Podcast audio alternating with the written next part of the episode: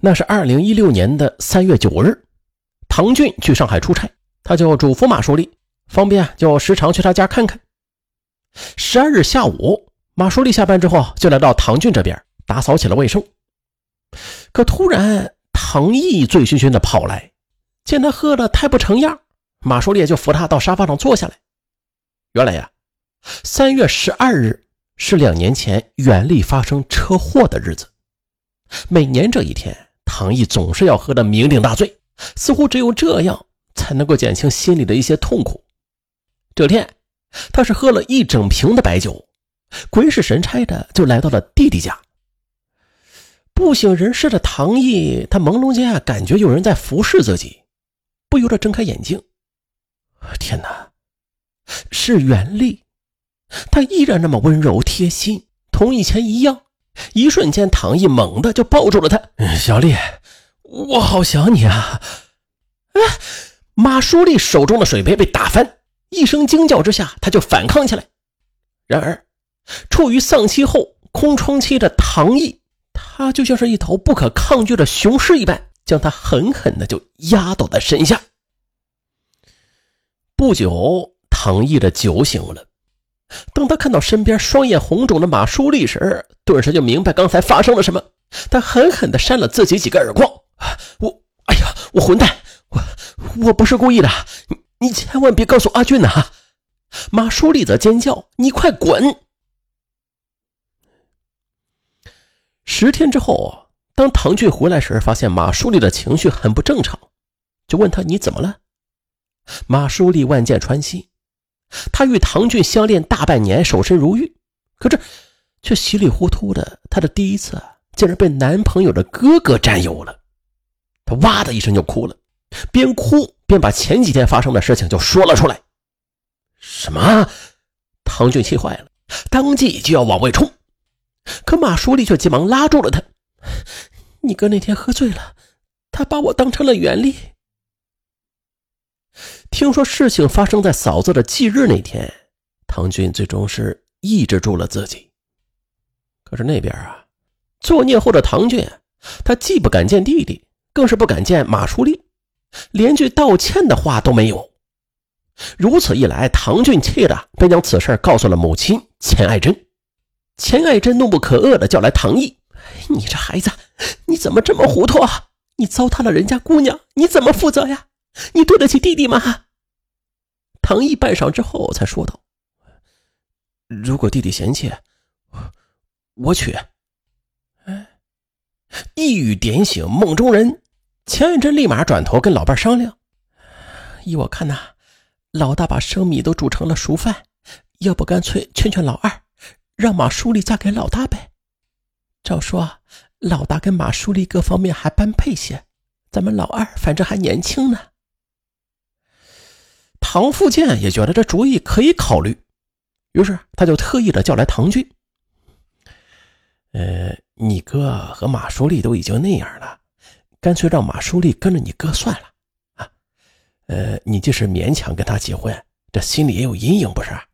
再说了，没有你哥，哪有你今天呢？父亲的话让唐俊想起了从前哥哥的好。唐俊五岁那年掉到了河里。哥哥是不顾一切的把他救上来，差点兄弟俩一起没命。在十五岁那年，他因为被人欺负，哥哥为他出头打架，头又是被缝了十多针，种种过往那是浮现在脑海。哥哥时时处处喂他，这么多年他一直想报答，却无以为报。也许冥冥间，他深爱的马书立，就是上天带给他报答哥哥的机会。可更让唐俊难过的是啊，自从那件事之后，他与马书丽在一起的时候啊，也出现了问题。只要他们俩单独在一起时，就很不自然，仿佛是有道天堑横亘在眼前。他们的关系啊，明显就不如从前了。经过思考之后啊，唐俊决定啊，将女友让给哥哥。五月七日下午，他来到哥哥的办公室，我打算。跟马书立分手。唐毅深深的看了他一眼，说了一声“谢谢”。一句话二人就默契的达成了约定。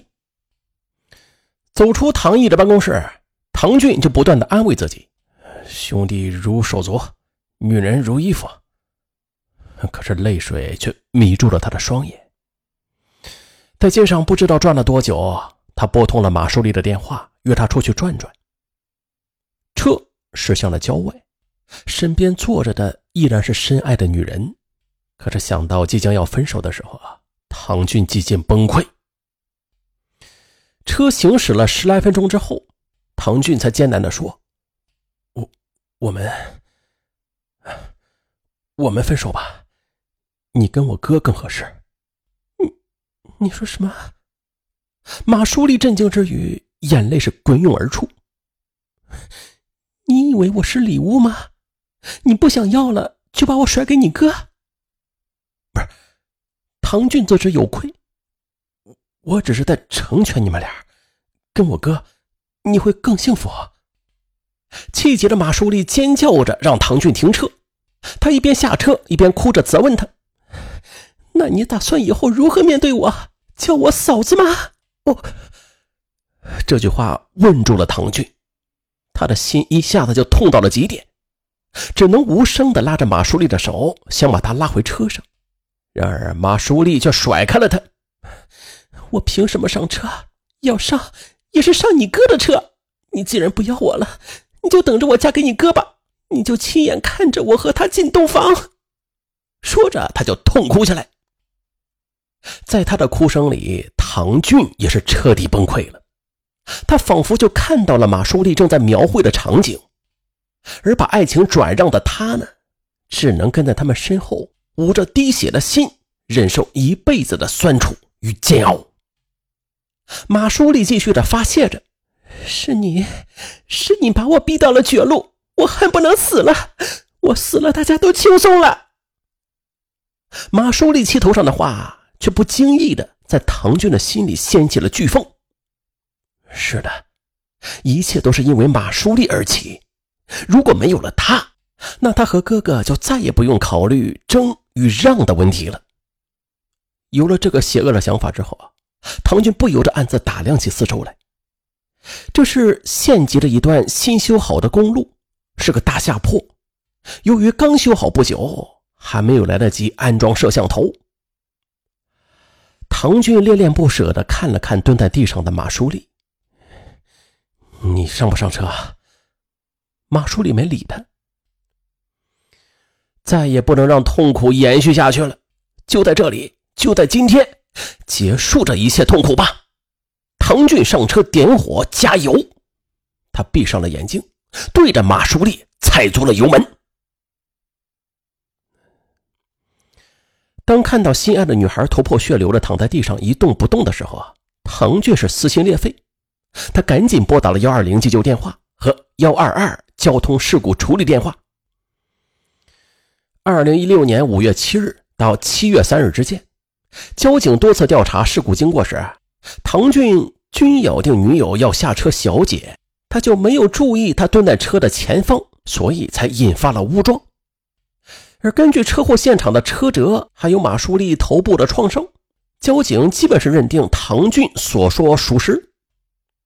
然而，天网恢恢，疏而不漏。七月八日，当此案即将结束的时候啊。交警却意外的发现，在事发不远处有栋居民私房，安装了摄像头。摄像头的镜头正好就对准了事发路段。为了进一步确定事故，交警就向居民调取了事发当天的录像。